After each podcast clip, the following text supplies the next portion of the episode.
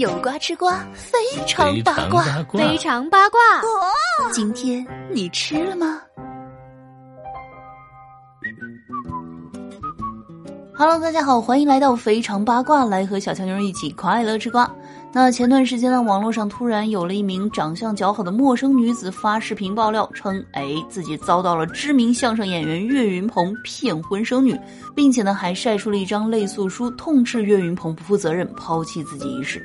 十月四号，该女子又再度上线，态度很刚的称自己希望岳云鹏能够配合检测 DNA，如果不是他的女儿，自己愿意承担全部的法律责任。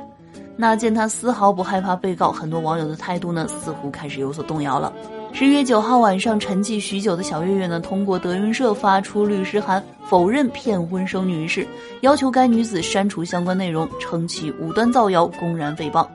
那就在他发出声明之后呢，许多网友啊都前往爆料女子的账号下留言，有的呢希望她能够赶快收手，有的呢似乎觉得哎她的话还有几分可信度。